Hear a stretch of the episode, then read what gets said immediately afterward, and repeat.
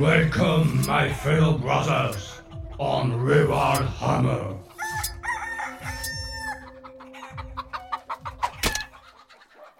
Salut à tous et bienvenue sur Rural Hammer. Rural Hammer, la chaîne du wargame à l'ancienne, la chaîne du wargame comme on l'aime, la chaîne du wargame eh bien, bien de chez nous. Je suis Brother Maxou et aujourd'hui on va aborder le deuxième épisode de la rubrique Fashion Focus qui va concerner la Raven Guard.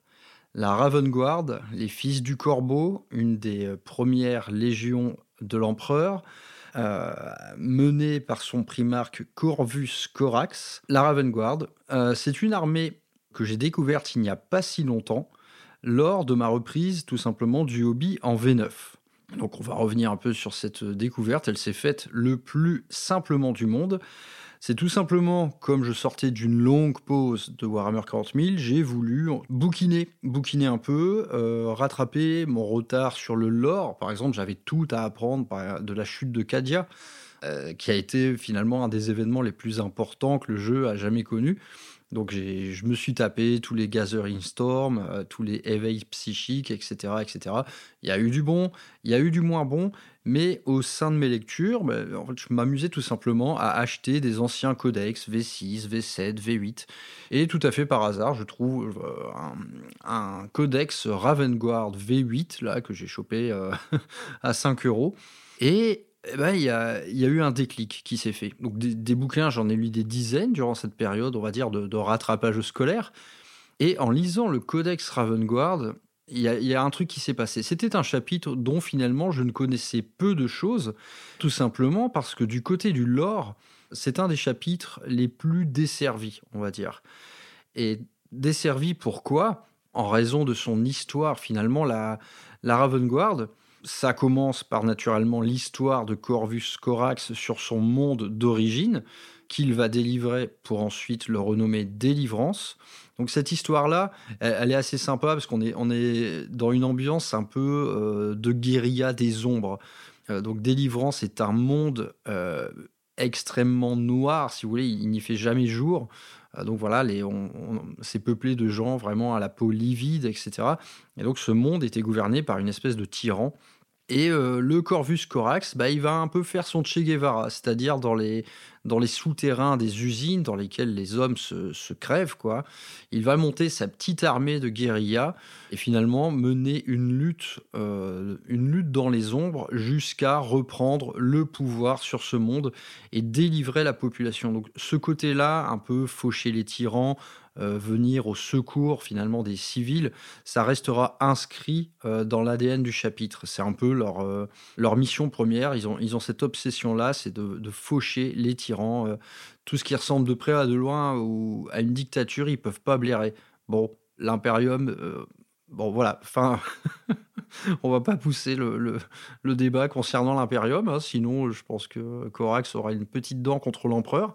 Mais justement, Corax avait une relation assez spéciale avec l'empereur, c'est-à-dire que son plan, le grand plan de l'empereur, Corvus Corax y a adhéré à 100%, et il y a vu finalement euh, l'épanouissement qui allait être promis à l'humanité, suivant ce grand plan, naturellement qui était, euh, somme toute, assez secret. Et il s'est noué une relation de confiance absolue d'une part de Corax envers l'empereur, mais également dans l'autre sens. L'empereur n'a absolument jamais euh, fait la moindre remontrance à Corax. contrairement quand même à beaucoup d'autres, il avait une confiance absolue en son fils.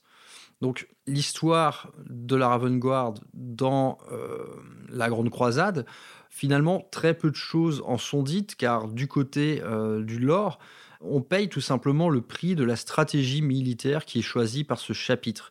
Il mène une guerre des ombres, il mène des opérations de guérilla, de sabotage, euh, de secours des civils, d'assassinat, et finalement ces actes militaires-là sont peu inscrit dans l'histoire. Euh, on agit vraiment en dehors des ovations, en dehors de toute reconnaissance. Et ça, c'est vraiment quelque chose qui est, qui est complètement dans, dans l'ADN Ravengard, ce qui leur vaut également cette réputation un peu d'austérité. C'est-à-dire quand ils se battaient en compagnie d'autres d'autres factions alliées sur tel ou tel monde, les gens en fait les regardaient de travers et une fois la victoire acquise, euh, les corbeaux euh, filaient à toute vitesse, si vous voulez. Ils ne se retournaient même pas. Euh, il n'y avait pas la moindre quête de reconnaissance auprès, des supérieurs, auprès de leurs alliés, même auprès de, l'empereur ou des autres primarques. Donc il y a cette espèce d'austérité, de, de, morosité ambiante, de, en fait, voire de tristesse. Quoi. Les gens les prenaient un peu pour des... Bah, c'est des gothiques, quoi. ils ont la peau livide, ils font tout le temps la gueule. Mais euh, dans le cœur de chaque guerrier de la Ravenguard, finalement, il y a un feu qui brûle, mais il est uniquement euh, destiné à faucher ceux qui abusent du pouvoir. C'est vraiment leur, euh, leitmotiv principal. Et donc, les lauriers de la gloire, les couronnements, euh, ça, par contre, euh, rien à foutre. Nous, on a une mission à remplir. Jamais, finalement, on participera euh, au moindre banquet, au moindre, à la moindre réception d'un haut dignitaire de Terra. Ça, on n'en veut pas. Donc, le prix à payer, bah, c'est tout simplement qu'à force de se battre, de se battre dans l'ombre, personne n'est au courant de vos exploits. Et donc ça se ressent assez finalement dans la lecture des différents ouvrages qui ont pu euh, euh, qu'on peut retrouver un peu dans la, bibliographie euh, de Game Workshop, que ce soit dans les codex ou dans les romans de Lorus Heresy et tout, la Ravenguard est, est toujours un peu de côté, dans l'ombre. Et ça, en fait, j'aime bien. C'est naturellement, on manque un peu de hauts faits glorieux, etc. Mais il y, a ce côté vraiment, euh, on est dans l'ombre, on y reste, on ne fait pas un bruit, on ne décroche pas un mot, on mène notre mission à bien. Et euh, ça me plaît beaucoup, tout simplement, ça me plaît beaucoup. Et la, grande tragédie finalement du chapitre, c'est que le fait, le, plus haut fait de, guerrier qui implique la Ravengard dans l'Horus Heresy, euh, donc au, au 30e millénaire, eh bien c'est tout simplement le massacre d'Isvan-5. Et durant ce massacre, qui donc a regroupé les Iron Hands, les Salamanders et la Ravengard, eh bien, sur euh, un effectif d'une centaine de milliers d'hommes, il en restera à peine 20 000. La Légion a été purement annihilée, tout simplement parce qu'ils se sont retrouvés pris dans une embuscade infâme où euh, ceux qui pensaient être encore euh, loyalistes se sont retournés contre eux. Et donc, bah, les mecs qui se sont mangés euh, toutes les légions sur leur gueule, donc les Iron Warriors, les Emperor Children, etc. Il n'y avait aucune chance de survie à ça. Donc, à l'issue de ce conflit-là, Corax parvient quand même à s'échapper et à préserver une partie de ses hommes.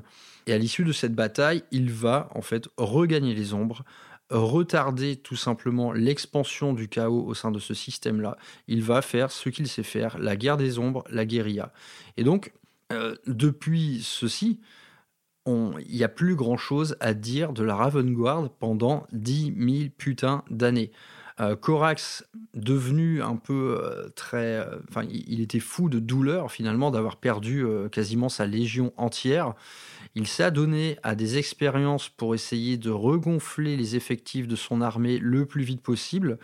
Et ça a dégénéré, donc il y a eu une espèce de une espèce d'anomalie dans l'apothécarion dans lequel il menait finalement, bah, il, jouait un peu au chimiste, hein, recréer des Space Marines le plus vite possible pour essayer d'avoir un rôle à jouer euh, dans, dans la défense de Terra et tout. Ça a très mal tourné, euh, il y a eu des monstruosités qui sont nées, et Corax, euh, finalement, après ça, eh bien, il disparaît tout simplement. Il disparaît et on va le retrouver des millénaires plus tard dans le Warp. Corvus Corax est devenu une créature du Warp. On ne sait pas tout à ce sujet.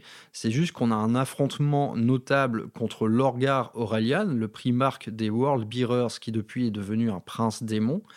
Et Corax a toujours eu une dent contre ce type-là. Ils, se sont croisés lors du massacre d'Is-25 où Corax finalement était à deux doigts de l'assassiner très facilement. Euh, qui plus est, euh, Lorgar n'est pas un, grand guerrier. C'est un, une espèce de curé. Hein. C'est le curé du chaos, hein, Lorgar. Mais il était à deux doigts de l'assassiner jusqu'à ce que Conrad Cours vienne euh, finalement lui couper l'élan. À partir de là, il a dû fuir. Mais finalement, entre l'hérésie d'Horus et le 40 et, et le 40 et le 41e millénaire, il n'y a pas grand-chose à dire concernant la Raven Guard. Il y a eu des théâtres d'opérations célèbres où ils ont combattu par exemple aux côtés des White Scars, ils ont délivré plusieurs mondes euh, de, l'emprise des taux. Il y a eu des, des, petits conflits comme ça à droite et à gauche qui sont relatés dans les codex, mais jamais finalement de grands conflits euh, majeurs. Mais donc, qu'est-ce qui m'a plu euh, dans tout ça? Eh bien, c'est tout simplement la doctrine militaire. Et la Raven Guard est quand même assez spécifique à ce niveau-là. C'est que chacune de leurs compagnies est réellement euh, un aspect différent un peu de leur, euh, de leur mantra, quoi. Quelque chose de. Donc, ils suivent un, entraînement militaire parmi les plus difficiles. C'est qu'ils doivent, dès qu'ils sont scouts, maîtriser tout simplement un aspect après l'autre de la guerre des ombres. Et euh, on retrouve un peu dans, cet esprit-là l'entraînement des guerriers aspect Eldar. C'est-à-dire qu'ils ils suivent la doctrine de la triple voie des ombres, et cette triple voie, elle s'incarne à travers plusieurs facteurs euh, qui vont les faire progresser dans telle ou telle compagnie et s'accomplir dans tel ou tel domaine. Il y aura par exemple le tir à longue distance, il y aura par exemple la furtivité, il y aura par exemple le silence, voilà, ils, ont euh, un entraînement militaire très riche et je trouve que chacune de leurs compagnies a une véritable âme.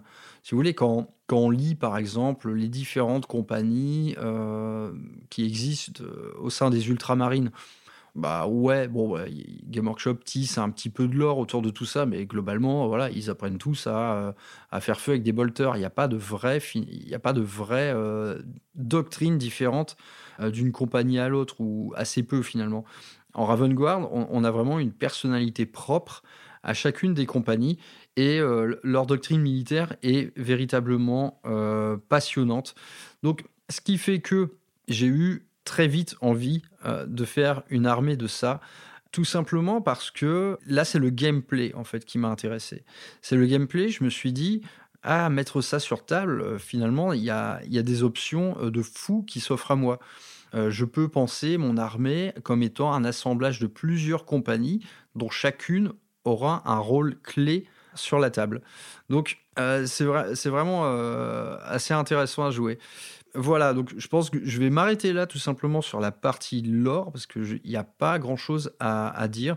Je vous recommande quand même de lire tout ce qui tourne à propos du massacre d'Isvan 5. C'est vraiment un, c'est vraiment un élément majeur de, toute l'histoire de l'univers. Hein. C'est là que bascule tout. C'est immensément important.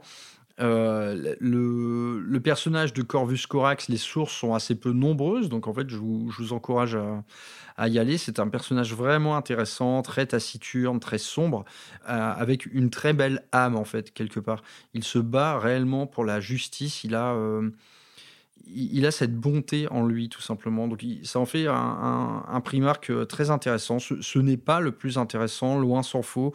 Honnêtement, il y a des personnalités beaucoup plus complexes, beaucoup plus profondes. Là, vous, vous parlez de Magnus, par exemple. Ah ouais, il, y a, bien plus de, choses à dire au sujet de Magnus plutôt que Corvus Corax. On sait juste, voilà, on, a, les, on a les principales caractéristiques de, de son être. On sait que c'est un duelliste de génie. On sait que c'est un stratège hors pair. Mais finalement, assez peu de choses à dire. Et euh, une autre source de lore sympa autour de la Raven Guard, eh bien, ça concerne un, personnage qui s'appelle Nikona Charokin, euh, qui est un, euh, un, duelliste, en fait, un champion duelliste de la Raven Guard. Donc, il, il, ne manie que des lames. Et ce personnage, il est, il est assez récurrent au sein de la saga Horus Heresy et on le retrouve même euh, dans la série Siege of Terra, dans l'ouvrage qui s'appelle Les Légions brisées et qui est vraiment excellent. C'est plutôt une nouvelle, hein, ça fait même pas 200 pages.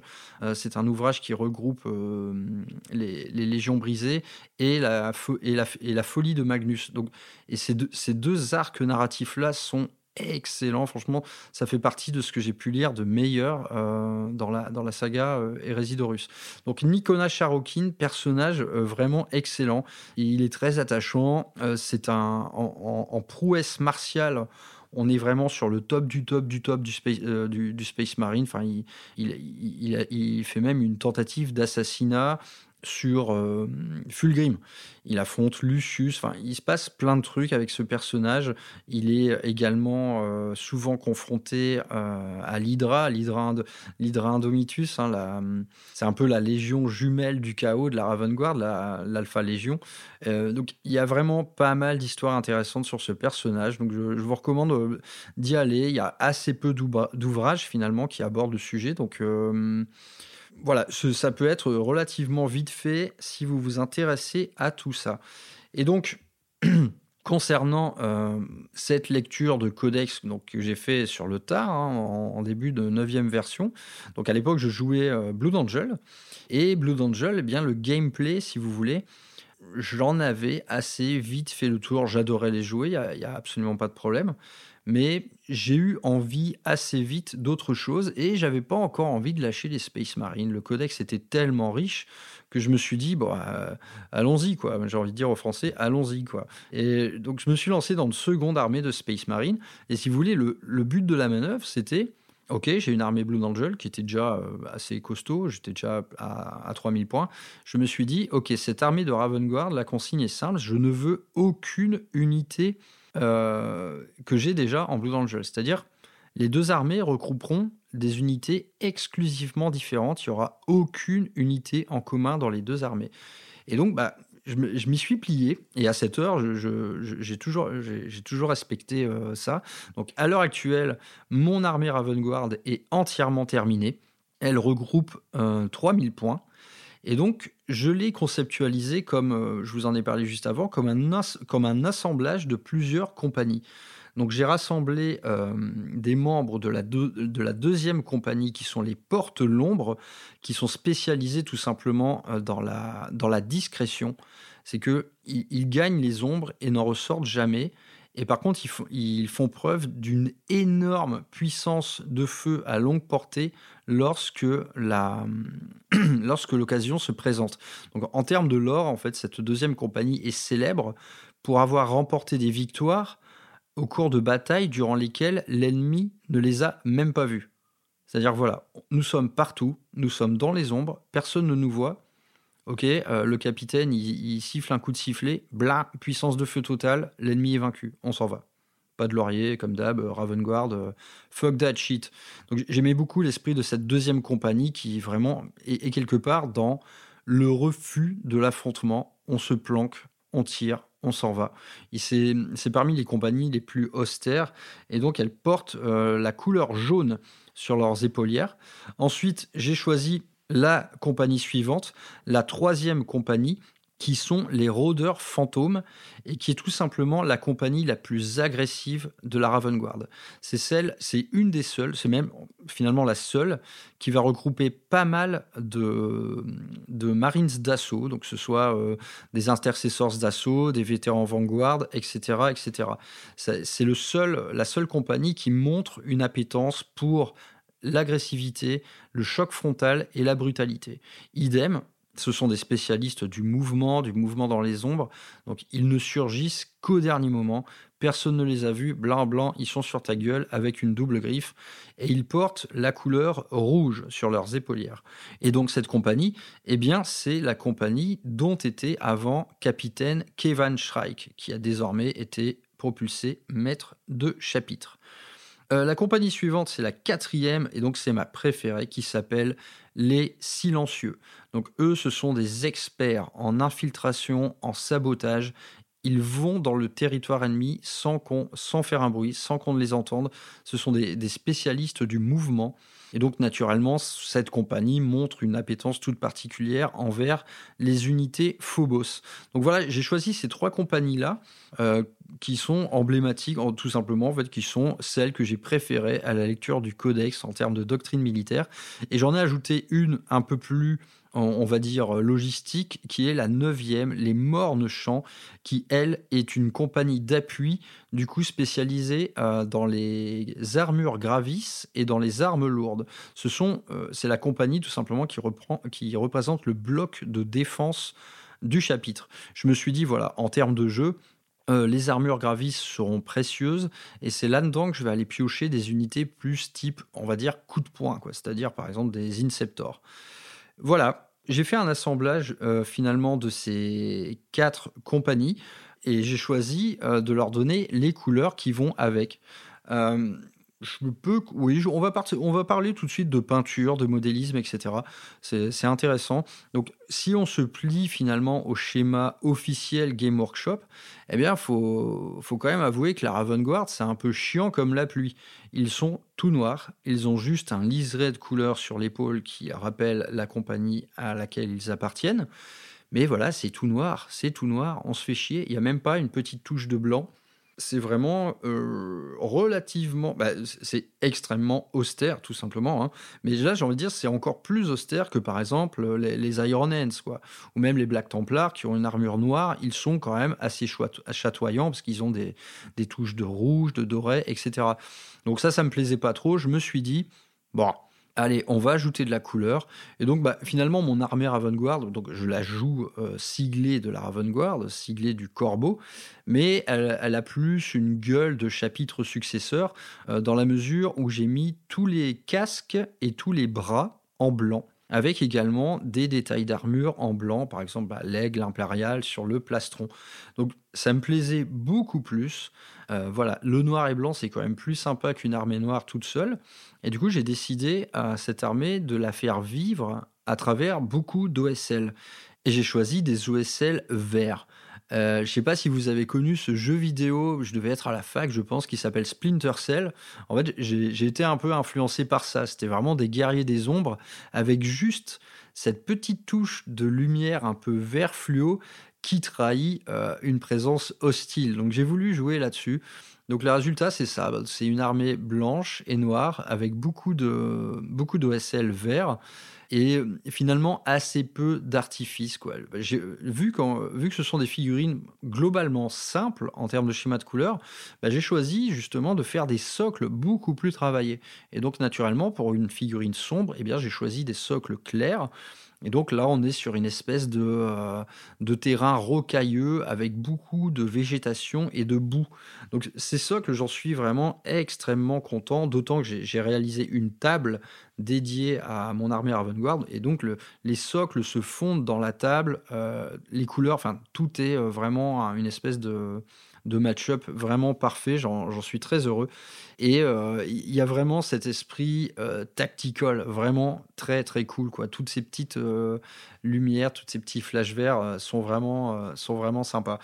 Et donc, mon armée, elle se compose donc, de quatre compagnies, comme je l'ai dit. Et donc, ces quatre compagnies, naturellement, incluent un type de troupe particulier. Donc, par exemple, la quatrième compagnie, les silencieux, c'est là où je vais mettre toutes mes armures Phobos. Donc là, j'ai absolument tout. J'ai de l'incursor, de l'infiltrator, euh, j'ai une warsuit, euh, voilà, j'ai un, petit, transport, un petit impulsor, etc. Euh, j'ai aussi le librarian Phobos, un lieutenant Phobos, un capitaine Phobos. Bon, j'ai beaucoup de QG. Mes QG, tout simplement, ils servent à varier les plaisirs. Je ne les joue pas tous au même moment. Ensuite, ma neuvième compagnie eh bien, inclut uniquement des armures gravis et des blindés. Donc, j'ai une escouade, une escouade d'intercesseurs lourds, j'ai euh, une escouade d'agressors lance-flammes. Euh, j'ai un balistus, j'ai un gladiator euh, bah, que j'ai magnétisé, donc je le joue en lanceur ou en reaper. Et voilà, là, il n'y a, que du il y a que du gravis. J'ai également des inceptors plasma, parce que le plasma, évidemment, tout ce qui a une lumière verte, eh bien, ça, ça fonctionne plutôt bien. Ça fonctionne plutôt bien avec euh, mon schéma d'armée. Euh, ma deuxième compagnie, donc, elle regroupe principalement du tir à longue distance et euh, du tir généralement violent. Donc là, j'ai après j'ai mixé un peu d'autres types d'unités. J'ai acheté deux ATV avec des multifuseurs, j'ai des suppressors, j'ai des Hellblasters, euh, j'ai hmm, qu'est-ce que j'ai dans cette Oui, j'ai des Stengard vétérans euh, que j'ai un peu retypé en mode euh, en mode tactical, on va dire. Donc voilà, tir la petite compagnie dédiée au tir à longue distance. Et la troisième du coup celle de Kevin Shrike que je joue naturellement, hein, il, est parfait celle de Kevin Shrike, euh, qui là regroupe 10 euh, vétérans d'assaut euh, avec double griffe. Donc là, voilà, en termes d'unité iconique, voilà, tout simplement, les mecs sont des corbeaux. Voilà. j'ai rajouté également au sein de ce détachement une petite escouade de Hellblaster en appui et une deuxième Warsuit. J'aime beaucoup les Warsuits. Donc voilà, on a une armée que je joue en fait souvent en 3000 points. Eh bien, c'est une armée extrêmement populeuse. Là, faut savoir que dans toutes les unités que j'ai citées, et notamment, euh, oui, bien sûr, j'ai oublié les scouts, deux fois cinq scouts, comment faire sans Voilà, là, il n'y a pas plus scout finalement qu'un scout Ravenguard. C'est leur premier job. Les mecs, euh, quand ils sont quand ils sont scouts, c'est un peu leur stage d'entreprise, quoi. Ils ont déjà ça dans le sang, ils font leurs preuves et bim bim. Ensuite, on va, euh, ensuite on met une armure plus épaisse et on, va jouer avec les copains, quoi.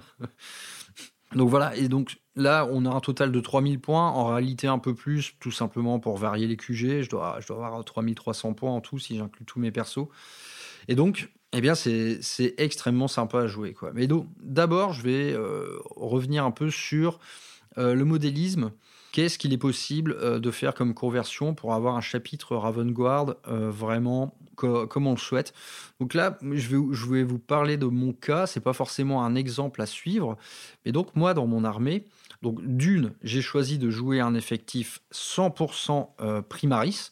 Disons que les unités qui ne l'étaient pas, comme les Vanguard vétérans, je les ai primarisés moi-même avec par exemple des corps de Rivers. Euh, donc voilà, ça c'était un choix. Je voulais que tout le monde soit à la même échelle. Je voulais des figurines récentes, tout simplement. Euh, J'allais pas me faire chier à peindre des vieux trucs. Ça, n'avait plus de sens euh, à mes yeux. Donc voilà, j'ai choisi une armée full primaris et j'ai également choisi finalement de jouer un type de Ravenguard hyper moderne, c'est-à-dire où le Space Marine se débarrasse de tout ce qui, de près ou de loin, est connoté un peu chevalerie médiévale, etc. Et donc dans cette armée, eh bien, vous n'aurez pas l'ombre euh, d'un tissu, vous n'aurez pas le moindre gris-gris doré, euh, vous n'aurez pas la moindre relique. C'est juste des armures noires dans le plus simple appareil avec du cuir pour les accessoires. Et des accessoires, j'en ai mis beaucoup. Tout le monde est absolument en fait bardé de grenades, de viseurs, euh, de, de dispositifs de ciblage. J'ai voulu faire quelque chose de extrêmement moderne et avec euh, mon schéma de couleur, ça, c'est vraiment le look que je voulais. C'était l'agression froide en fait, si vous voulez. C'est l'agression sans gloire. Il n'y a pas de il n'y a, pas de poldron hyper euh, ornementé, il n'y a pas d'or, il n'y a pas de signe de, de gloire, il n'y a pas de parchemin, il y a même pas, j'ai même pas mis, si vous voulez, de, de sceau de pureté. Je n'en ai pas mis. Je voulais vraiment les armures les plus fonctionnelles du monde. Et donc, bah, ça, mine de rien, ça m'a demandé pas mal de boulot. Euh, d'une part, parfois pour enlever les accessoires d'un kit. Euh, voilà, il y a un saut de pureté attaché au bras, bah ok, il faut que je l'enlève. Donc euh, là, j'ai joué de la lime, hein, de, de, la lime, de la scie, etc. Et d'autre part, j'ai fait énormément de conversions euh, par exemple, dans ma quatrième compagnie, les silencieux, eh bien, j'ai tout simplement donné un silencieux à chacune de leurs armes. Tout le monde a un bolter avec silencieux. Donc ça, c'est niveau look, ça me plaisait beaucoup, c'était très cool. Euh, ensuite, l'armée intégrale euh, dispose d'une gamme de casques différents. Euh, de mémoire, cette gamme de casques, je l'ai trouvée chez Pop Ghost de Monkey, qui est un créateur 3D très sympa. Et donc, il proposait une gamme de casques Ravenguard qui vraiment avait un, peu un look d'oiseau, mais sans en faire des caisses. C'était tout simplement un casque de Space Marine Primaris, mais plus profilé, avec une espèce d'avant qui rappelle un bec mais sans, sans, faire le truc ridicule, quoi. Par exemple, quand les mecs mettent des têtes de chiens sur les Space Wolves, ah putain, mais au secours, on, on dirait des labradors. C'est infernal. Donc là, non, on est dans quelque chose de subtil, des casques très profilés euh, que je peignais en blanc. Du coup, ça, ça leur donne vraiment un look euh, assez agressif. Et pour certains types d'unités, là, j'ai fait énormément de travail. Et donc, le plus gros boulot, je pense que c'est une des unités sur lesquelles j'ai passé le plus de temps en termes de modélisme. Ce sont mes Vanguard vétérans. Donc, comme je l'ai dit, j'ai pris des corps de Rivers pour les faire. Et ensuite, tout le reste, c'est du custom. Euh, c'est-à-dire que je, l'ai pensé comme étant la garde d'honneur de Shrike. Au, fil des récits, quand on suit euh, Shrike à la bataille, il se déplace toujours avec une garde d'honneur, donc tout simplement des vétérans de la troisième compagnie. Et donc je me suis dit, ah putain, j'ai envie de pousser le délire, donc j'ai voulu leur donner à eux le, le, même modèle de réacteur dorsal que Shrike. Donc le réacteur dorsal de Shrike, c'est une relique par exemple, en V9, le mec, il, se déplaçait de 14 pouces. Il se déplaçait plus vite que tout le monde. Et il a une forme vraiment particulière. Je pensais à l'époque que ça allait devenir la nouvelle norme en jetpack Primaris, mais pas du tout. Pas du tout. C'est un jetpack Phobos qui, du coup, n'a qu'une seule occurrence dans tout le jeu. C'est le jetpack de Kevin Shrike. Donc j'ai voulu que mes vétérans Vanguard euh, aient tous le même. Donc évidemment, j'allais pas acheter 20 fois la figurine de Kevin Shrike. et donc j'ai trouvé euh, un jetpack euh, Primaris Phobos en print 3D. Donc je, m'en suis équipé. C'était un cauchemar à installer, c'était vraiment compliqué. Et également, j'ai trouvé des kits de griffes énergétiques Primaris. Euh, là, idem, en fait, à l'heure actuelle, en termes d'occurrence, on les trouve nulle part, euh, ces, nouvelles, ces, ces nouveaux modèles de griffes. On le trouve, par exemple, dans le kit euh, de Black Templar, les Sword Britons, je crois. On les trouve là-dedans. Mais on les trouve nulle part ailleurs pour l'instant. Ils sont pas encore refaits, les Vanguard vétérans primarisés. Ça devrait arriver un jour. Hein. Et donc pour l'instant, voilà, j'ai dû faire avec ce que j'avais. Donc j'ai quand même fait pas mal de prints 3D de plusieurs armes, de plusieurs équipements, tous les casques. Tout ça, naturellement, c'est un budget, mais là, honnêtement, l'armée est finie. Quand je la vois sous mes yeux, euh, j'ai parcouru tous les réseaux, si vous voulez, de Ravenguard, et je, je n'ai jamais vu une armée étant comme celle-ci. Donc, J'en suis très fier. C'était beaucoup de travail, mais là, en termes de peinture, je suis resté sur du grand classique. J'ai tout simplement peint suivant la, technique traditionnelle de Game Workshop. J'ai rien fait de plus, quoi. Hein. vraiment, euh, armure noire, euh, les petits réaux en gris, le blanc. J'ai utilisé de la contraste Apothecary White, qui est un blanc très très froid, un chouïa bleuté que j'aime beaucoup. Donc voilà, l'armée finie, blanc, noir, des OSL verts de partout. Il y a un monde fou, c'est une armée extrêmement populeuse. Et donc, eh bien, on va aborder ce qui finalement a été la raison d'être du choix de cette armée, c'est tout simplement le gameplay. Donc le gameplay, il est immensément riche, je le trouve fabuleux. Je me suis amusé comme un fou toute la V9 avec ce chapitre, alors que je jouais encore avec un codex V8. Donc c'était vraiment, euh, vraiment surprenant quoi, d'être toujours dans la course. C'est même une liste que j'ai parfois emmenée en tournoi. Et croyez-moi, donc bien évidemment, donc là, on part sur une liste euh, molle, vraiment clairement molle. euh, elle, est, elle, est, elle, est, complètement narrative, hein, ma liste, mais mais il y a moyen de faire tellement de trucs avec que, en fait, rarement j'ai été ridicule avec cette liste-là. Peu importe l'adversaire en face de moi, j'ai toujours su me débrouiller pour au moins avoir quelques moments de gloire c'était super quoi. Et donc en termes de gameplay, ça se profile comment? Eh bien la Raven Guard, c'est un mélange. Euh, donc naturellement, on a une appétence pour l'armure Phobos, donc on va beaucoup jouer sur l'infiltration, l'avant-garde, la prise euh, très tôt d'objectifs durant la partie, mais également on va jouer sur l'assassinat, c'est-à-dire qu'on va cibler les personnages ennemis, c'est ce qu'on veut faire, et on va également euh, tirer avantage découvert, des ombres et donc euh, des longues portées. Donc voilà, c'est un mix un peu de tout ça, à la fois une avant-garde euh, d'armure légère qui prend la table assez tôt, une solide gunline que généralement est fond de map, et ensuite des petites unités coup de poing. Donc euh, que ce soit du gravis, du vétéran à réacteur, des unités qui vont être là, bim, pour frapper fort, vite, et ensuite s'en aller. Euh, voilà, je vais pas revenir finalement sur la V9 en termes de gameplay. Honnêtement, euh, le gameplay V9 Ravenguard était plus riche euh, que ce qu'il est actuellement. On avait plus de choses. On avait à l'époque la super doctrine qui nous permettait d'avoir un bonus de touche et de blesse quand on ciblait les personnages. là, ça, faisait de vos snipers des ah putain des dangers publics. On a perdu pas mal de trucs en termes de stratagème. On en avait beaucoup plus. On pouvait carrément faire des mouvements durant la phase de déploiement. Euh, la phase de déploiement en Ravenguard, en V9, c'était une folie. C'était le tour de jeu le plus important. En gros, ce que tu voyais tour 1 au déploiement, tu fais Ah, t'as vu mon déploiement hein? Ok, bah je, change tout en fait. je vais tout changer. Je vais tout putain de changer. C'était incroyable. Je pouvais redéployer jusqu'à 5, 6, voire 7 unités. C'était un truc de fou. Ça coûtait des PC naturellement dans cet ancien système.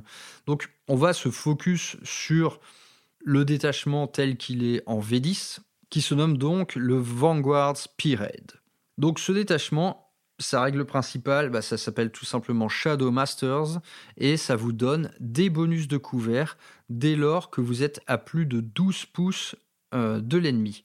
C'est-à-dire quand vous êtes à plus de 12 pouces, vous mettez automatiquement un moins 1 hit à l'ennemi et vous êtes à couvert, considéré à couvert même si vous ne l'êtes pas. Donc là, on peut, euh, par exemple, euh, quand on place euh, ces gardiens de but, typiquement des EV intercessors qui vont garder l'objectif de la zone de déploiement, on n'est même pas obligé de les mettre dans une urine. Vous pouvez les foutre à découvert, pas de souci, ils seront considérés à couvert. Donc, naturellement, c'est un gain de durabilité de vos troupes qui peut être assez impressionnant. Vous allez sauver beaucoup, beaucoup, beaucoup de PV durant une partie avec cette règle-là. Vos blindés que vous allez mettre en fond de cours, ils vont également avoir moins chaud aux fesses, c'est plutôt cool. Et donc, naturellement, quand on va commencer à comboter cette règle-là avec, par exemple, un Armor of Contempt, eh bien, euh, vous avez euh, du tank supplémentaire. Donc c'est tout simplement le détachement euh, Space Marine qui vous offre le meilleur bonus de tankiness qui soit. Après, bah, dans le cas de la Raven Guard, naturellement, on va également euh, jouer des unités infiltrées qui donc auront beaucoup moins l'occasion de profiter de cette règle. Mais elle est néanmoins super. Elle est très simple en plus, hein, je pense que c'est clair et limpide. Donc franchement, pour commencer, excellent, euh, excellent détachement de rules Shadow Masters. Ensuite, on va, je vais essayer d'aller assez vite sur les améliorations et les strats. Euh, voilà, je ne veux pas être forcément exhaustif. Euh, donc, dans les améliorations, on a bah, celui qui a le plus fait parler, c'est The Blade Driven Deep, qui est joué en compétitif principalement, qui vous permet tout simplement à un leader menant une unité de pouvoir l'infiltrer et du coup, quelle qu'elle soit cette unité. Donc vous pouvez infiltrer de l'éradicator, du terminator, de l'agresseur, même du... Ah non, pas du centurion, parce qu'il peut pas être l'idée. Bref, c'est très balèze. Euh, si vous arrivez à bien les planquer, vous mettez une petite escouade de 5 Terminators au milieu de la, au milieu de la map. C'est vraiment très cool. Finalement, euh, cette amélioration, qui, est sans doute la plus forte, en fait, c'est celle que je joue le moins. Euh, j'ai déjà beaucoup, beaucoup de troupes infiltrées. Et en termes de gameplay, je trouve pas ça si précieux que ça d'infiltrer, par exemple, des Terminators. Moi, je préfère les faire arriver en rapide ingress. Notamment, ça reste très bon et ça permet surtout de varier son jeu. Il n'est pas impossible qu'un jour je joue un capitaine Gravis euh, accompagné d'agresseurs, juste tout simplement pour essayer. quoi. Donc très bonne, très bonne option de jeu qui, évidemment, si on fait le, méta gogol et qu'on met 10 Terminators de la 10 swing infiltrés, là, évidemment, c'est complètement con. Euh, en plus d'être complètement con en termes de lore, c'est complètement pété en termes de jeu, on va pas se mentir. Ensuite, Ghostweave Cloak qui vous donne, à, qui donne à votre personnage le lone opérative. Donc là, il faut tout simplement jouer un, un personnage seul qui sera votre lone opérative. Pourquoi pas? Ça coûte que 15 points. Ça m'est arrivé de le mettre sur mon Tech Marine, qui du coup se balade sur toute la map à réparer des véhicules, à donner des bonus où il veut. Il peut pas être pris pour cible, c'est plutôt sympa. On peut imaginer un capitaine Gravis avec deux gros gantelets jouer un peu euh, les loans opératives. Ça peut être très amusant, quoi. Parce qu'en plus, il est très tonky, ce con. Euh, vous avez un personnage immensément casse-couille à jouer. Ensuite, vous avez Execute and Redeploy. Donc ça, c'est assez golden. C'est tout simplement euh, pour modèle Phobos uniquement. Vous bougez, vous tirez et ensuite, bah, vous rebougez. Voilà. Vous pouvez rebouger de 6 pouces. Donc là, en termes de stratégie euh, de jeu, vous pouvez faire plein de trucs. Vous pouvez par exemple réembarquer dans un transport. Vous pouvez par exemple vous réocculter. Euh, là, admettons, si vous faites une advance, donc vous bougez de 6 plus des 6, vous rebougez de 6 ensuite, vous pouvez littéralement traverser la table. Donc execute and redeploy, c'est très bon. Je le joue tout le temps. Je le mets sur mon Librarian en armure Phobos qui guide euh, des infiltrators. Donc les infiltrators, euh, avec leur anti-FEP à 12, eh bien, vous les faites l'idée par un gars qui leur donne le lone opérative. Donc personne pourra les cibler. Ils bougent de 6, ils tirent, ils rebougent de 6. Ou alors, ils bougent de 6, ils font une action, ils rebougent de 6. C'est énorme.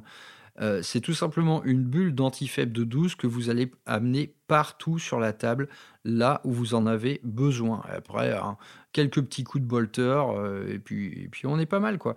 Et vous avez le dernier qui est excellent, qui est le Shadow War vétéran, là qui coûte cher, qui coûte 30 points. Il va vous permettre tout simplement de faire, comme on l'appelle maintenant, un vect, c'est-à-dire d'augmenter le coût d'un stratagème de l'ennemi de 1 de 1 CP du coup. C'est génial, euh, pour 30 points c'est super. C'est un rôle qui est parfois attribué à l'assassin Calidus, qui est assez joué si, je ne me trompe. Bah là écoutez, vous le mettez sur par exemple un lieutenant en armure Phobos, et hop, voilà, il est à vous. Euh, vous, allez pouvoir euh, rendre un stratagème ennemi plus cher. C'est pas bien difficile à choisir. Je pense que n'importe quelle faction a toujours son stratagème phare vous allez le cibler. Et par exemple, si vous vous, amusez à cibler un stratagème qui normalement coûte 2 PC, euh, là, c'est l'assurance de ne pas le voir durant la partie. Hein. Personne n'aura les moyens de claquer 3 PC pour un strat, si puissant soit-il. Euh, on continue maintenant sur les stratagèmes. Euh, donc le premier c'est Deadly Prize. Alors Deadly Prize euh, c'est un gameplay de sabotage, c'est-à-dire que vous allez pouvoir piéger un objectif et tant qu'il reste sous votre contrôle, donc en fait ça peut durer plusieurs tours, cet objectif est piégé à chaque fois que quelqu'un finit un mouvement normal ou de charge, donc techniquement il peut le prendre deux fois dans le même tour, eh bien il se euh, des trois mortels. Donc Honnêtement, il est compliqué à jouer ce truc. Il faut être tout simplement dans une disposition euh, idéale. Ça m'est arrivé de l'utiliser. Par exemple, j'avais une unité d'un cursor euh, qui était sur un objectif euh, où il y avait un occultant qui pointait un peu dessus. Donc j'étais derrière l'occultant, sur l'objectif. Là, j'ai posé ma mine. Et tout simplement, après, j'ai pas bougé. À chaque fois qu'un ennemi est venu, il prenait d'une part les détroits mortels liés au sabotage de l'objectif que j'avais fait, et en plus la mine de l'incursor. Donc là, on commence à être sur un gameplay assez sympa, ça combote très bien avec cette unité. Euh, c'est vraiment cool, mais ça reste situationnel. Euh, disons, ça peut valoir le coup si par exemple c'est une unité avec beaucoup d'OC qui le pose, et une unité de 5 EV Intercessors, donc OC 10. Vous allez sur l'objet, vous posez votre mine et tant que l'objectif est à vous, l'ennemi prend des dégâts euh, s'il est dessus. Donc enlever un OC10 à base d'armure gravis, c'est pas évident. Donc on peut imaginer que l'ennemi tout simplement va se manger plusieurs tours euh, les petits explosifs. Donc pourquoi pas? Je l'ai assez peu joué jusqu'à maintenant, mais je, n'ai pas dit mon dernier mot.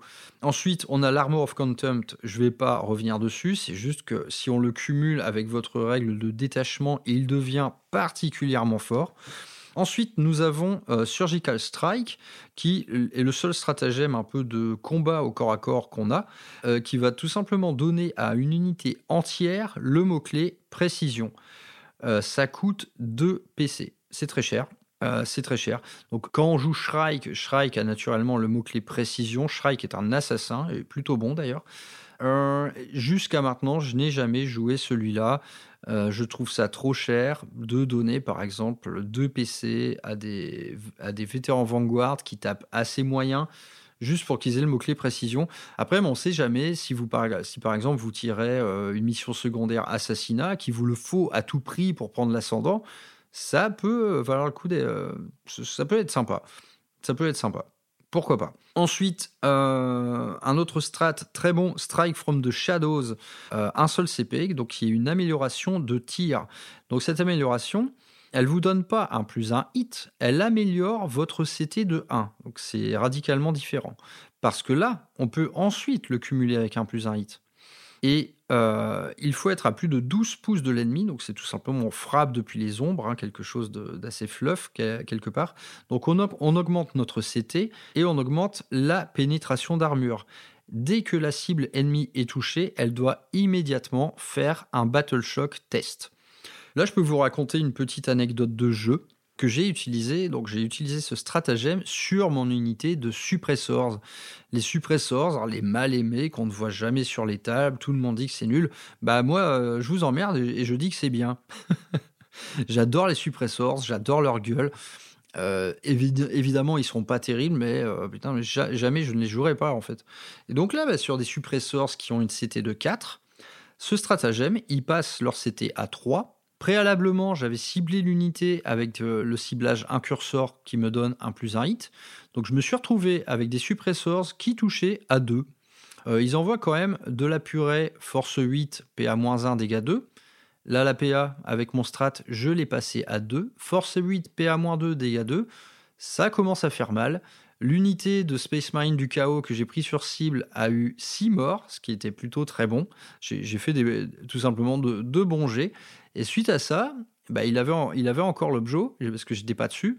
Eh bien, il rate son petit Battle Shock test et il passe à OC0. Allez, merci, salut. Euh, grosse létalité. Tu perds euh, ton primaire à la prochaine phase c'est golden pour un PC. Honnêtement, il est très bon ce strat. Vous pouvez l'utiliser en mode overkill total sur des Hellblasters. Alors là, vous vous retrouvez avec des Hellblasters bah, qui touchent à 2 et qui ont une PA-4. Donc c'est-à-dire que la plupart des ennemis seront littéralement privés d'armure.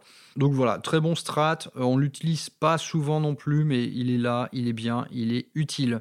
Ensuite, vous avez Calculated Feint, c'est-à-dire que c'est euh, une retraite un peu euh, calculée. Ce strat est sans doute le plus précieux, je pense, du détachement.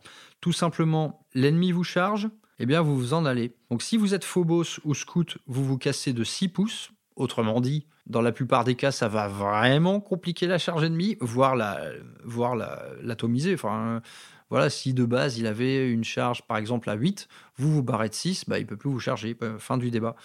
Euh, donc vous vous, déplacez de 6 si vous êtes Phobos ou Scout, ou de D6 si vous êtes une infanterie normale.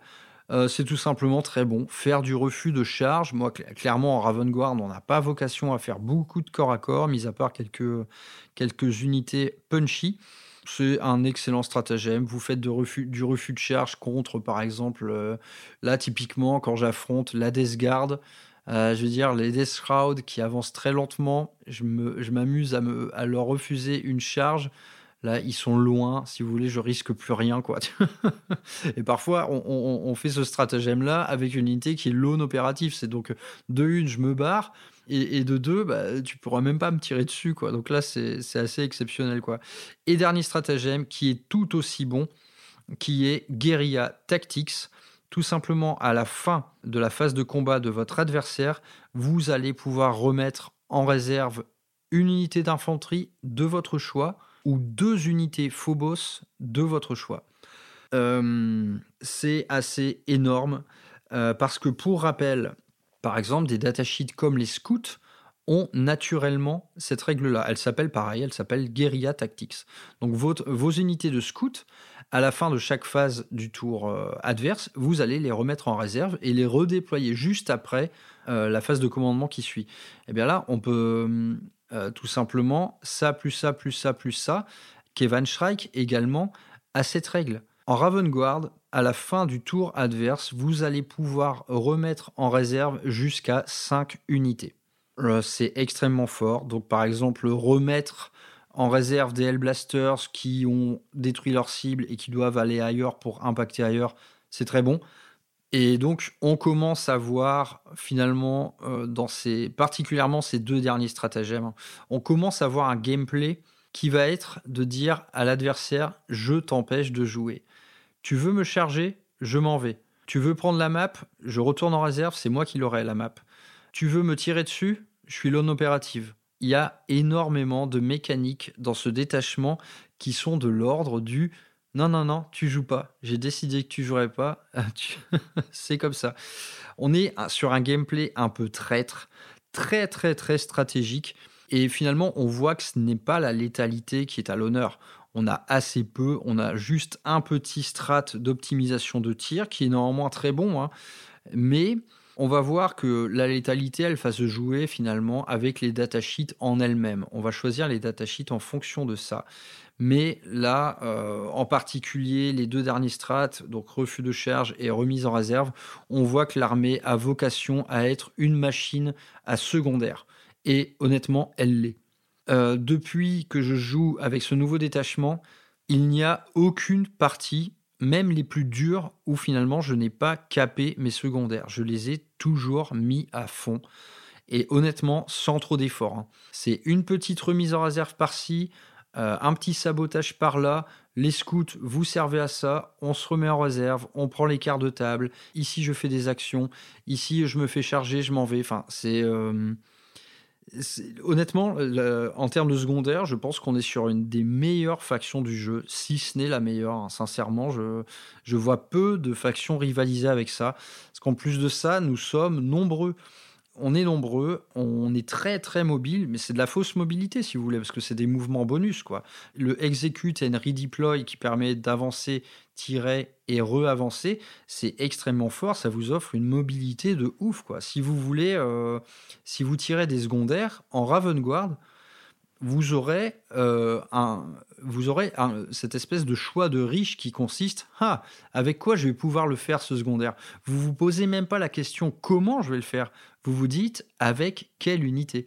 C'est vraiment ça. À chaque fois, finalement, j'ai une gamberge à chaque fois, à chacun du début de mes tours, j'ai une gamberge assez formidable sur euh, ok, les secondaires, ça ne me pose aucun problème, c'est juste en fait qui va s'en occuper?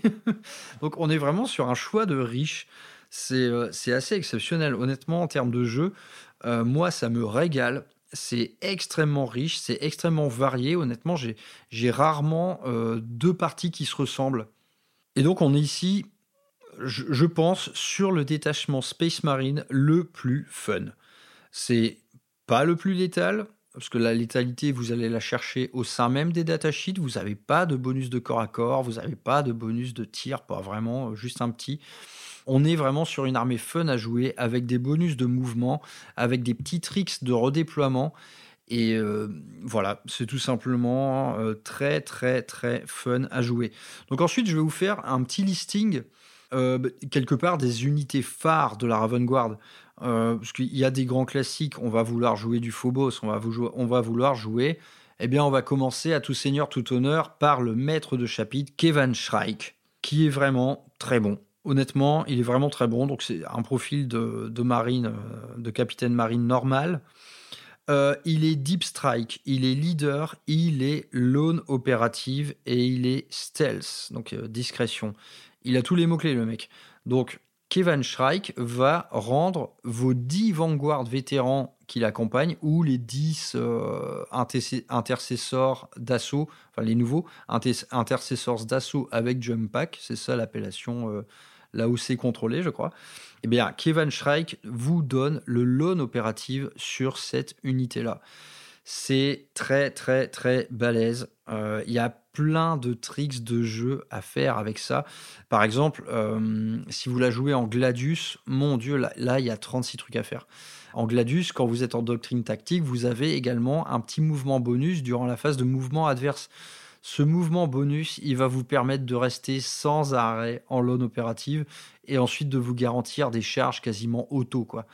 C'est, euh, il, est extrêmement balèze, Kevin Shrike.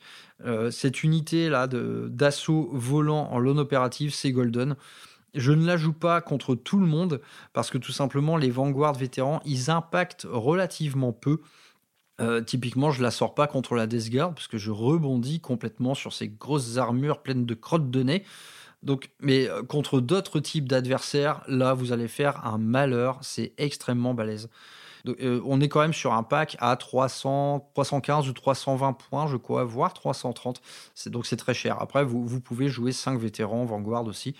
Ça marche aussi. Mais bon, voilà, là on est sur une unité vraiment très bonne. Euh, donc Kevin Shrike est un assassin, c'est-à-dire qu'il a, quand même une paire de griffes éclairs très balèzes euh, qui sont jumelées et qui ont le mot-clé précision. Donc c'est un très bon assassin, il a 7 attaques qui touchent sur du 2, Force 5, P à moins 2, dégâts 2. Donc seule la force 5 peut vous empêcher d'impacter fort, mais euh, on n'oublie pas que c'est jumelé. Donc force 5 jumelé, c'est quand même sympa. On regrette d'ailleurs que, enfin je regrette que mes vétérans Vanguard à double griffe, à double putain de griffe, n'aient pas ce mot-clé jumelé. Ça n'a aucun putain de sens, hein, cette, euh, cette arme commune qu'ils leur ont inventée, c'est nul quoi. Bref, passons là-dessus, ça viendra sans doute plus tard dans la V10.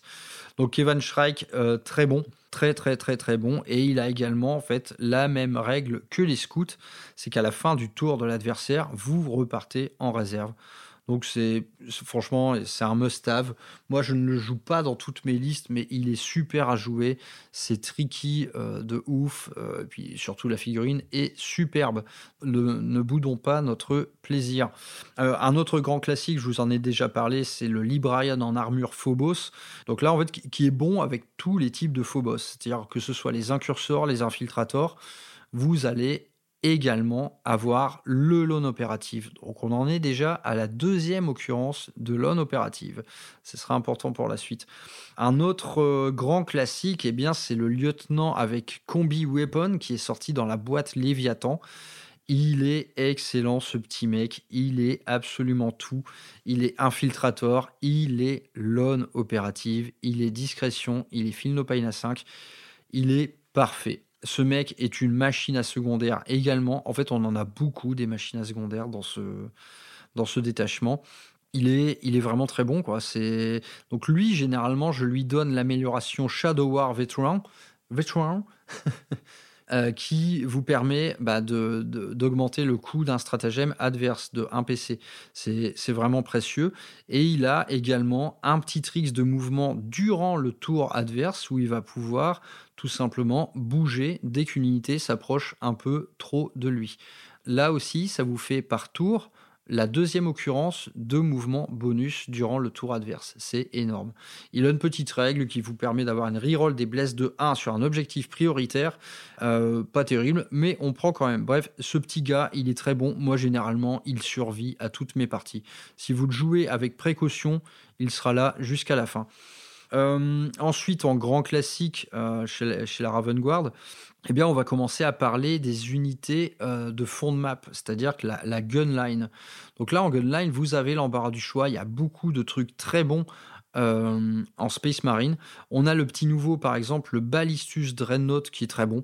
Il, il tank bien, hein. il a une save à 2, il va être souvent à couvert. C'est vraiment un très bon châssis. On regrette qu'il n'ait pas la réduction des dégâts de 1 comme son, comme son cousin privilégié, le Redemptor. Mais le Ballistus est un très bon profil, euh, deux canons laser, euh, un petit lance-missile. C'est pas, c'est pas non plus euh, combo briqueur, mais il coûte 140 points. Je trouve qu'il est très bien costé à ce prix-là. Ensuite, en Ravenguard, naturellement, on va avoir envie de jouer des Eliminator Squad. Moi, j'en joue toujours deux, toujours. Quoi qu'il arrive, toujours deux. Donc là, vous avez également une autre occurrence de mouvement, tir et remouvement si vous équipez le sergent avec la petite carabine qui va bien, eh bien c'est pareil, on a encore une unité qui potentiellement traverse la table. Donc c'est très bon quoi. Après c'est pas cher en points, donc vous pouvez également vous en servir pour faire un petit secondaire de temps en temps. Et si vous restez immobile, eh bien il faut garder à l'esprit que les snipers sont quand même relativement euh, menaçants. Hein. C'est quand même euh, c'est quand même une cartouche euh, de force 5, PA-2, dégâts 3 avec le mot-clé précision, et qui, en fait, si vous ne bougez pas, euh, va être également euh, Devastating Wounds. Donc c'est vraiment, vraiment, vraiment sympa. disons qu'il y a un choix à faire avec les snipers, c'est soit on bouge pas de la partie, et on, est dangereux, on est vraiment dangereux pour les personnages ennemis, soit on bouge et en fait on se garantit un taux de survie infiniment supérieur. Mais après, bah, on n'oublie pas que euh, un Librarian en Phobos Armor, bah, on peut le mettre aussi avec eux. Donc si vous avez une, une escouade de trois snipers, vous ne bougez pas de la partie, vous êtes en fond de map, euh, vous vous démerdez pour créer une interdiction de zone autour de vous, vous mettez le Librarian Phobos avec eux, vous êtes l'on opérative, vous êtes peinard. D'ici à ce que l'ennemi vienne vous chercher dans votre zone de déploiement, vous avez le temps de respirer et d'aligner quelques personnages. Et honnêtement, les éliminators, ils tuent facilement des petits personnages. Les petits persos Nécrons, euh, les Eldar, en gros tout ce qui est une chips, les humains, les elfes, euh, etc. Ça va vite tomber. Ils vont avoir du mal à retirer par exemple un Lord virulence, faut pas déconner, vous n'allez le blesser que sur du 5. Mais euh, honnêtement, dans toutes les parties où je joue des Eliminators, je snipe au grand minimum deux personnages. Quoi, c'est toujours assez précieux. Après, ça vous offre également des petits tiers d'opportunités euh, assez sympas. Si, par exemple, il reste un PV dans une escouade, euh, ils sont plutôt bons à ce jeu-là. Donc on reste dans le lourd en fond de map avec le désormais grand classique Gladiator Lancer qui lui euh, n'a pas du tout besoin de serment de l'instant pour être efficace. Hein. C'est-à-dire, euh, voilà, il, touche à deux et il a une reroll gratuite, deux touches, deux blesses et deux dégâts. Euh, son canon laser est vraiment une menace. Ça fait peur à tout le monde. Hein. Là, on cartonne à force 14, puis à moins 4 dégâts D6 plus 3. Euh, c'est un peu la nouvelle terreur des champs de bataille. Donc en Ravenguard, bien en fond de map, eh bien, il va être pépère, hein, parce qu'il va profiter des règles de détachement pour avoir son petit moins 1 hit et son couvert léger. C'est très cool. Euh, il est à 160 points. Euh, on pourrait dire que c'est pas assez cher, mais le prix à payer, c'est qu'il n'est pas très résistant non plus. Hein. Il a une save à 3 et il n'a pas la même endurance qu'un répulsor, par exemple. Donc, hmm, voilà, c'est le prix à payer. Il est assez fragile, mais honnêtement, il est, super. Il est vraiment super. Ça m'arrive de le faire accompagner d'un petit tech marine, celui-ci, un petit tech marine que vous pouvez rendre également l'aune opérative hein, avec une petite amélioration. Il y en a beaucoup, hein, des loans opératives, ça, peut faire peur. Ensuite, un, un, autre châssis que je joue assez souvent, c'est le Repulsor Executioner, donc qui sert de transport on va dire d'opportunité parce qu'il peut pas embarquer grand monde. Donc dedans, je mets bah, des fois, euh, des fois je mets euh, trois agresseurs lance-flammes, euh, je mets cinq Hellblasters. En gros, je mets des gens qui, une fois que quelque chose de dangereux s'approche de ce tank-là, je débarque et je réagis. Ou alors je, le screen tout simplement. Je le mets hors de portée de charge etc. Donc l'exécutionneur, il combote très bien avec le Ballistus Dreadnought. Le Ballistus, euh, il a une full reroll des touches dès lors que vous ciblez une unité toute neuve, en fait, qui est au-dessus de la moitié de ses PV.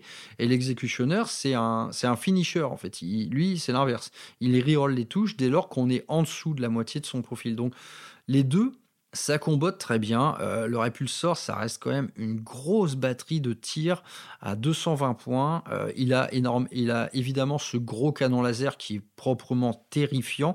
Il est moins fiable que celui du Gladiator Lancer, naturellement, mais il tape encore plus fort. C'est force 16, D6 plus 4, avec une portée. Bon, là, on est sur une portée de l'infini de 72 pouces. Et c'est une énorme batterie de tir anti-infanterie. Hein, et potentiellement, il fait très mal. Euh, si on est sous serment, un exécutionneur, c'est vraiment chaud. Et par exemple, moi, je me sers pas mal finalement de, la batterie de tir infanterie pour justement finir des unités. Vous avez un peu amoché, euh, on va dire, une unité de, Space Marine du chaos. Euh, il en reste 4. Voilà, vous pouvez être sûr qu'avec votre batterie de tir anti-infanterie de répulsor, vous finissez l'unité parce qu'en plus, vous serez en mode full reroll des touches. Euh, donc vraiment très très bon quoi. Ensuite pour finir sur les, hum, les unités de, fond de map, eh bien les suppressors, moi que j'ai tendance à réhabiliter, je, les trouve euh, sincèrement très bons. Après on ne peut pas les faire l'idée, on ne peut pas leur donner de l'aune opérative, donc naturellement on est plus sur une unité un peu les accessoires. Mais l'accélérateur autocanon est potentiellement très bon si vous l'optimisez un peu avec le stratagème dont je vous ai parlé, Strike from the Shadows. Voilà, ce, ce jour-là, j'ai eu du bol, on va pas se mentir. Donc voilà, en termes de, fond de ligne, moi, ça, c'est les unités que je joue. Je trouve euh, sincèrement tout vraiment très bon. Et on va partir euh, maintenant sur bah, les unités un peu infiltrées.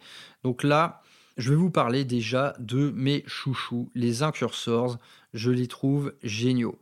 Les incursors, ils vous permettent de cibler une unité pour donner un plus un hit sur tout le reste de votre armée. Et à côté de ça, c'est des profils finalement pas du tout ridicules. Donc je les joue tout le temps avec un lieutenant en armure Phobos qui me donne un petit move bah, d'après-tir. Donc là, je sais pas, on doit en être à la cinquième occurrence. Hein.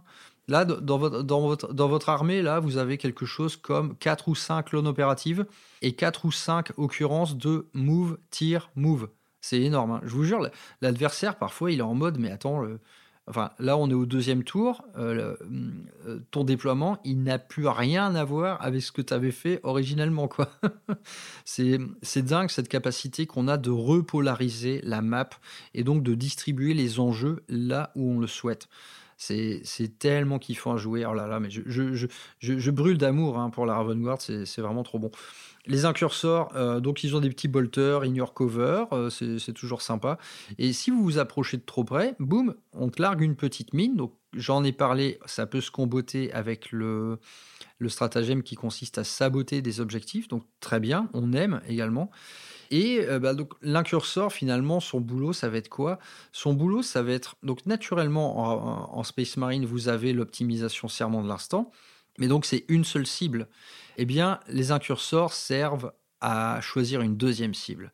Vous aurez une cible sous serment et une autre cible où vous allez toucher à deux. C'est euh, voilà, moi j'aime bien distribuer les choses comme ça. Ensuite, on pense également au full reroll du ballistus pour une unité neuve, au full reroll de l'executioner pour une unité abîmée. En gros, là, on rejoint le, délire un peu choix de riche. Euh, je me dis pas, ok, comment je vais tuer ce qu'il y a là en face de moi? Je sais que je vais le tuer. La question, c'est avec quelle unité je vais le faire? À chaque fois, c'est la même gamberge. C'est qu'est-ce que je vais utiliser? Pour tuer ça Qu'est-ce que je vais utiliser pour faire mes secondaires? Quand on joue une armée nombreuse avec tellement de possibilités de mouvement, de petits tricks à droite à gauche et d'optimisation de tir, franchement, parfois on ne sait pas où donner de la tête. Euh, j'ai toujours des débuts de tour compliqués. J'ai du mal à, à, parfois me projeter. Je finis toujours par agir à l'instinct. ça, finit souvent comme ça et généralement ça s'avère payant. Donc les incursors vraiment excellents, surtout avec le petit lieutenant qui vous donne encore un petit, un petit mouvement de bonus. Le lieutenant, c'est un truc à 50 points. Franchement, c'est gratos, quoi. Les incursors, jouez-en. C'est vraiment très bon. Les infiltrators, ils sont excellents. On ne va pas revenir dessus. Une bulle d'interdiction de 12 pouces, c'est extrêmement fort. Euh, quand vous jouez une armée nombreuse comme celle que j'ai et que vous jouez deux unités euh, sans effort, vous allez faire une interdiction de map totale. Je vous jure, vraiment totale. Même les trucs qui potentiellement peuvent FP à 6, vous allez leur deny ça, vraiment. Hein. Ça m'est déjà arrivé d'affronter du démon. Euh, je pense sincèrement que je suis peut-être une némésis à démon. Euh, parce que je, lui offre rien. Je, lui offre une interdiction de map totale. J'ai des gros, j'ai une grosse gunline à l'arrière qui s'occupe des grosses bestioles. C'est extrêmement difficile pour le démon. Alors j'ai rencontré euh, des joueurs démons qui ne sont pas non plus des, euh, des ténors du tournoi, mais je, suis curieux de voir comment évolue ce match-up là, parce que là, la dernière partie, j'ai eu presque honte. Le mec a rien pu faire. Et les seules charges qu'il a eu l'opportunité de déclarer, bah, tu as le petit stratagène pour t'en aller. Je, l'ai vraiment empêché de jouer du début à la fin. J'ai eu un peu honte. quoi. Ça n'a pas été une partie létale, mais par contre, euh, tous ces plans prenaient la flotte. Bref, fin de la parenthèse. Les infiltrators, c'est très bon. Euh, et si vous les jouez x2 ou x3, ça peut devenir presque odieux. Ensuite, pour varier les plaisirs, je joue des petits invaders à TV. Bon, on va passer là-dessus. On, continue dans, le thème euh, infiltration. Et là, bah, je vais vous parler de mes deux chouchoutes, de mes deux petites sœurs jumelles chéries. Ce sont mes Tactical Warsuit. Les Tactical Warsuit, j'adore ces unités. Elles ont un mouvement euh, d'avant-garde de 8, parce que ouais, ça bouge quand même pas mal ces bestioles-là. Elles ont un mouvement d'avant-garde de 8. Donc, vous, en fait, au tour 1, si vous avez le tour 1, bah, vous bougez de 16. Ça peut potentiellement vous garantir une charge T1. Je l'ai déjà fait pas mal de fois, ça peut valoir le coup. Et donc, la Tactical Warsuit, qu'est-ce qu'elle nous offre? Eh bien, elle nous offre quelque chose d'assez inédit. C'est une plateforme de tir correcte. Honnêtement, sans plus, voilà, c'est correct. Elle ne sert pas à ça, elle ne sert pas à faire une grosse, euh, une grosse létalité au tir. Par contre, qu'est-ce qu'on voit dans son profil d'arme de mêlée? Eh bien, c'est qu'on voit une tatane de force 14. Alors, c'est très étonnant parce que, par exemple, un Redemptor qui a un plus gros point a une force de 12. Donc, c'est sans doute un choix de Game Workshop, parce que cette force 14, elle implique quoi? Elle implique que le truc est très balèze pour faire du tank shock. Et donc, une Warsuit qui charge, c'est vous vous garantissez à peu près 6 blessures mortelles, et ensuite, bah, le mec en 7 enchaîne avec 5 tatanes de dégâts 3. La Warsuit, ça rigole pas trop. Si vous envoyez ça dans un tas de custodes, je vous jure qu'ils ont mal. Hein. C'est potentiellement assez destructeur. Euh, donc j'en joue toujours deux. J'ai jamais joué autrement que par deux. Et elles ont cette règle géniale qui consiste à jouer les gardes du corps pour vos phobos. Vos phobos que vous mettez sur l'objet dès le T1, sans effort, hein, franchement, ça, se fait très facilement. Et eh bien juste à côté, vous avez euh, votre petite warsuit qui est partiellement à couvert, eh ben, si l'ennemi veut vous deny le primaire, qui veut tuer vos phobos, et eh bien c'est simple, la warsuit réplique au tir gratuitement. Donc là, il faut faire attention à ces placements. Il faut se garantir finalement l'opportunité de pouvoir tirer si vos petites troupes de phobos à côté sont menacées. J'ai déjà fait des, coups assez brillants comme ça. Après, l'adversaire, il se dit, merde, euh, finalement, attends, je vais pas leur tirer dessus. Et du coup, ce qui se passe, c'est qu'ils ne tirent pas dessus, et bah, vous gardez votre primaire bien au chaud. Donc, règle très sympa. Euh, j'aime beaucoup ces unités, tout simplement parce que j'aime beaucoup les figurines. J'en ai, d'ailleurs converti une où le pilote est sorti de son, engin. Euh, très marrant. Donc voilà, les Warsuit, franchement, si vous, si vous jouez une armée à forte thématique Phobos, jouez-les, elles sont super. Naturellement, on enchaîne avec les nouveaux scouts. J'en ai déjà un petit peu parlé, ils sont très forts, ce sont des machines à secondaire. Le nouveau kit que j'ai bientôt fini de peindre est magnifique, il y a plein d'options d'équipement différentes, le kit est vraiment, euh, vraiment super. Donc voilà, j'ai quelques unités encore en stock, mais bon, je ne vais pas parler par exemple d'agressors, parce qu'en aucun cas, ils ne profitent finalement du détachement. Donc cette armée, bout à bout, bah, ça donne quoi? Bah, Ça donne franchement un truc incroyablement fun à jouer c'est pas euh, évidemment, c'est pas le détachement de la létalité. On n'est pas chez les salamanders ou quoi. On n'a pas d'advance charge. C'est le détachement euh, qui est le roi du secondaire, qui est, le, qui est le roi du petit mouvement tricky, qui est le roi du petit combo que l'adversaire ne verra pas venir. Donc honnêtement, depuis le début de la V10, dans, dans tous les cadres de jeu, que ce soit en narratif, en compète, en compète. Non, j'ai pas fait de tournoi avec cette liste. Ça m'est arrivé euh, d'affronter des listes très dures. Franchement, euh, j'ai déjà perdu naturellement, mais cette liste, elle s'en sort toujours à merveille. Il y a toujours plein de trucs à faire.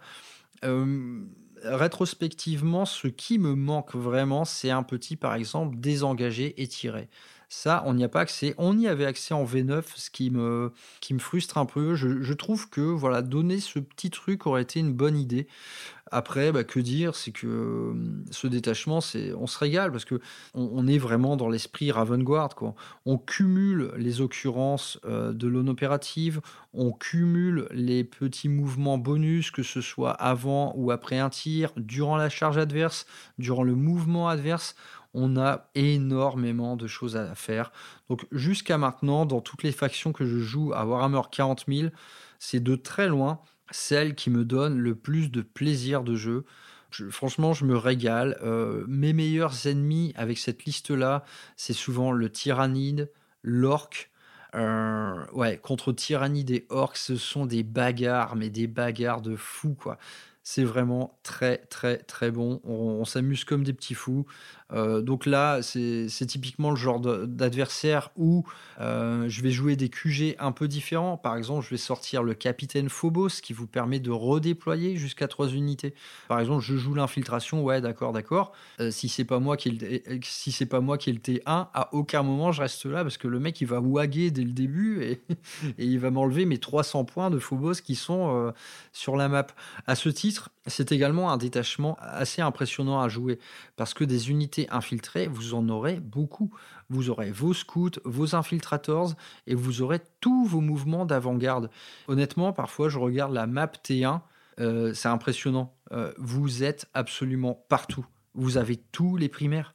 C'est un jeu d'enfant d'avoir tous les primaires en T1, en Ravengard. Après, c'est une mécanique, je pense que c'est un détachement qui demeure assez T1 dépendant, malheureusement. Donc là, bah, il faut, faut serrer un peu les fesses, quoi. Mais sincèrement, euh, même si vous n'avez pas le T1, vous avez largement de quoi vous défendre, que ce soit en résilience grâce à vos règles de détachement, grâce à un petit Armure of Contempt, grâce à un petit mouvement durant la phase de move adverse ou durant sa phase de charge, il y a plein de choses à faire. Généralement, quand vous n'avez pas le T1, vous perdez à peu près deux tours de primaire. Vous rongez votre frein, vous restez en retrait, vous vous garantissez deux phases de tir bien létales, bien propres, à l'abri, euh, en profitant de votre règle de détachement, et ensuite vous y allez. Ensuite, vous faites débarquer vos Inceptors, vous faites débarquer Shrike en, rapid ingress avec sa garde d'honneur, vous faites tout ça. Euh, vous jouez le coup de poing. Là, vous jouez dans l'esprit en troisième compagnie de, la Raven Guard. Donc, je ne peux que vous encourager euh, non pas à jouer forcément Ravengard, mais à jouer ce détachement. Si vous avez des unités qui vous permettent de le faire, ne serait-ce que voilà 10, 15 unités Phobos, plus de scouts, euh, avec un librarian, vous jouez ce, genre de petite liste en 1000 points, ça vous donnera un aperçu de, ce dont est capable ce détachement, et il est capable d'énormément de choses.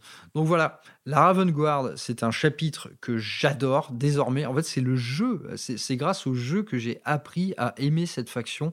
Euh, tellement euh, ça fait maintenant bah, ça fait maintenant trois ans que je la joue en V9, je me suis régalé, sauf que là, là on était vraiment en mousse. Hein. En V9, on était vraiment. Euh, là, en V9, je gagnais rarement, on va pas se mentir. Mais ça m'est arrivé quand même pas mal de fois, y compris contre des adversaires très très sérieux. donc en V9, on, on, était vraiment très mou. Maintenant, honnêtement, on l'est beaucoup moins. Une liste à thématique Phobos, naturellement, ça reste mou dans un paysage où tout le monde a tendance à jouer dur. Mais les règles spéciales sont tellement partout, les petits tricks sont tellement partout que, bah, en fait, même si vous prenez la poudre, votre adversaire au secondaire, vous allez le défoncer. Il y a, vraiment énormément de choses à faire et je ne peux que vous encourager d'essayer euh, ce détachement qui est vraiment euh, super. C'est mon préféré du Codex Space Marine. Euh, y compris dans tous les codecs, enfin y compris euh, même, même euh, si j'inclus les BA, les DA, etc. Je trouve, que c'est le meilleur détachement. Allez, allons-y, c'est le meilleur détachement de la V10 et niquez vos mères. Voilà, fin du débat. Kevin Shrike pose son micro. Écoutez, je vais vous laisser ici en compagnie de, de mes corbeaux chéris. si la Raven Guard, ça vous tente, n'hésitez pas à laisser un mot, je serais ravi de vous aiguiller à ce sujet. C'est désormais une liste que, j'ai vraiment dans le sang. C'est, celle que je joue le plus, c'est celle qui me fait le plus rire, et c'est celle généralement aussi que, que mes adversaires adorent. Euh, les gens aiment bien affronter ça, parce que putain, ça ça change quoi. On n'est pas sur un truc monobrain, euh, un peu World Eaters. Non, là, ça bouge de partout.